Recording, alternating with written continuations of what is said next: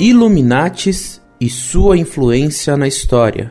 Carta enviada dia 10 de janeiro de 2006, localidade Vitória, Espírito Santo, religião católica, idade 21 anos, escolaridade superior concluído.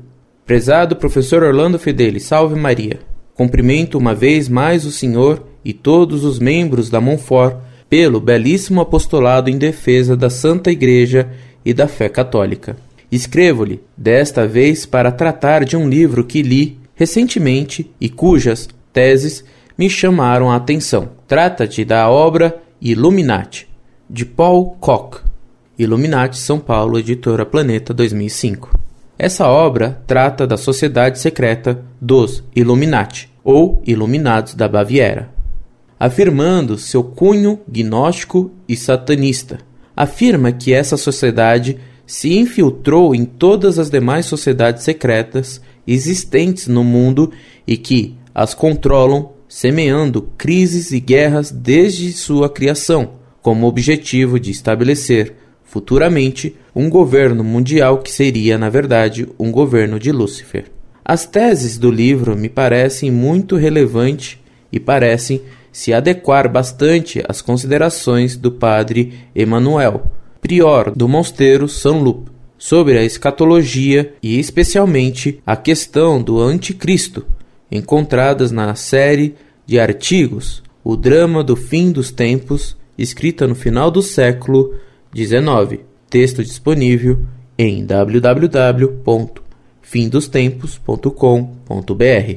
Segundo o autor, os Illuminati, manejando toda uma teia de sociedades secretas, teriam arquitetado, dentre outros, as revoluções francesa e russa, Primeira e Segunda Guerra Mundial. O autor chega inclusive a mencionar uma carta de Albert Picq em que, em pleno século XIX, previam-se claramente as duas grandes guerras, falando-se inclusive que, no fim da segunda, seria criado um Estado judeu na Palestina. Fala-se também em uma supostamente já planejada Terceira Guerra Mundial, que se iniciaria a partir do conflito árabe-israelense e que instauraria no mundo um caos infinitamente superior ao do terror da Revolução Francesa.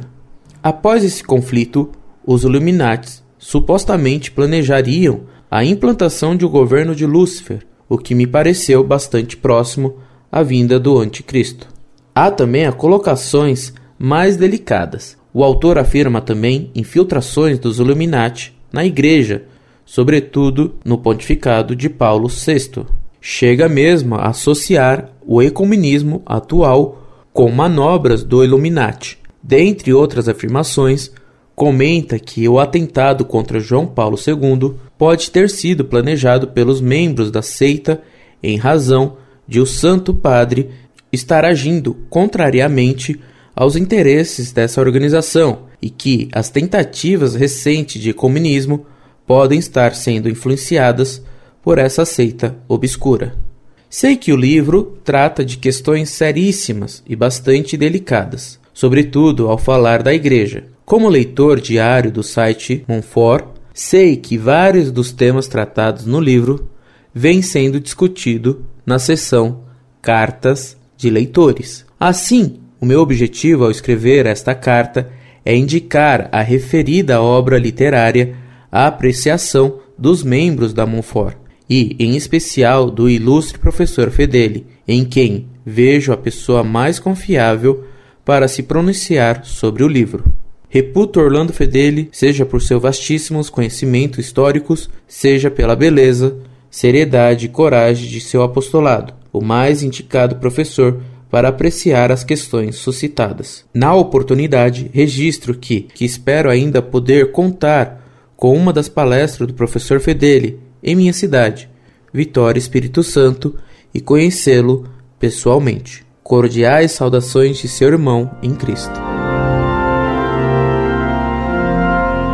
Muito prezado, salve Maria. Muito obrigado por suas palavras mais que generosas para com minha pessoa, mas a honestidade me obriga a dizer-lhe que elas são extremamente exageradas e não correspondentes à realidade. Quanto ao tema de sua carta, o papel dos iluminados na história, devo dizer-lhe que, embora não conhecendo a obra de Koch sobre eles, pelo que você me diz, há muito de verdade em suas afirmações. Um reparo talvez pertinente seria o de considerar os iluminados da Baviera gnósticos, quando na realidade eles foram materialistas, racionalistas e panteístas. Durante todo o tempo de maior atuação dos iluminados da Baviera, eles tiveram sempre a oposição da maçonaria gnóstico tradicionalista dos que se diziam iluminados pelo Espírito Santo. Deste ramo das seitas secretas faziam parte os pietistas alemães e os quietistas franceses. Os martinesistas de Martinez de Pasquali e os martinistas, seguidores do filósofo desconhecido Louis-Claude Saint-Martin, que havia sido secretário de Martinez de Pasquali. Entre os martinistas mais famosos deve ser contado Joseph de Mestre, que teve enorme influência quer no convento maçônico de Williamsbad, em 1748, como em todas as correntes católico-tradicionalistas do século XIX e XX, entre elas a seita da TFP. Foram os iluminados da Baviera, ligados ao Grande Oriente, que fizeram o que Joseph de Mestre chamava la salle besogne, a faxina sanguinária da Revolução Francesa, para depois virem os gnósticos das sociedades secretas místicas, ligadas à maçonaria mística, fazer a decoração. Foram os místicos que, depois de Napoleão, fizeram a restauração, palavra-chave da maçonaria martinista, que significava a restauração do homem no estado de inocência primeva. Foi a mística gnóstica Madame Krudener, que orientou o czar Alexander às cenas iniciáticas que instituíram a Santa Aliança e a espúria restauração monárquico-parlamentar em 1815 na França. Essa monarquia espúria fez o casamento da monarquia católica com as ideias constitucionalistas nascidas da Revolução Francesa. Daí nasceu mais tarde o catolicismo liberal de Lamennais. Com Roosevelt, o plano de estabelecer uma nova era, o novo Ordo Secularum, da nota de um dólar foi proposta à Igreja em carta do presidente americano a Pio XII no Natal de 1939. Se você ler a mensagem de Natal de Pio XII de 1939, terá a surpresa de ver incluída nela a carta de Roosevelt, na qual ele delineia para Pio XII como seria a nova ordem do mundo após a Segunda Guerra Mundial. Uma ordem democrática, ecumênica, tolerante, construída pela colaboração de todas as religiões e de todos os governos do mundo.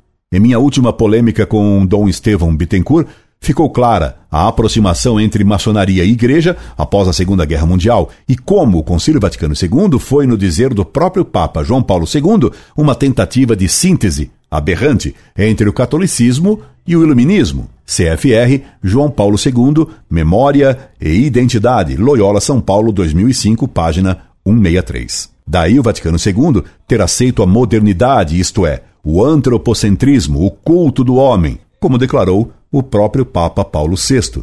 Daí a aceitação pelo Vaticano II dos princípios de liberdade, igualdade e fraternidade.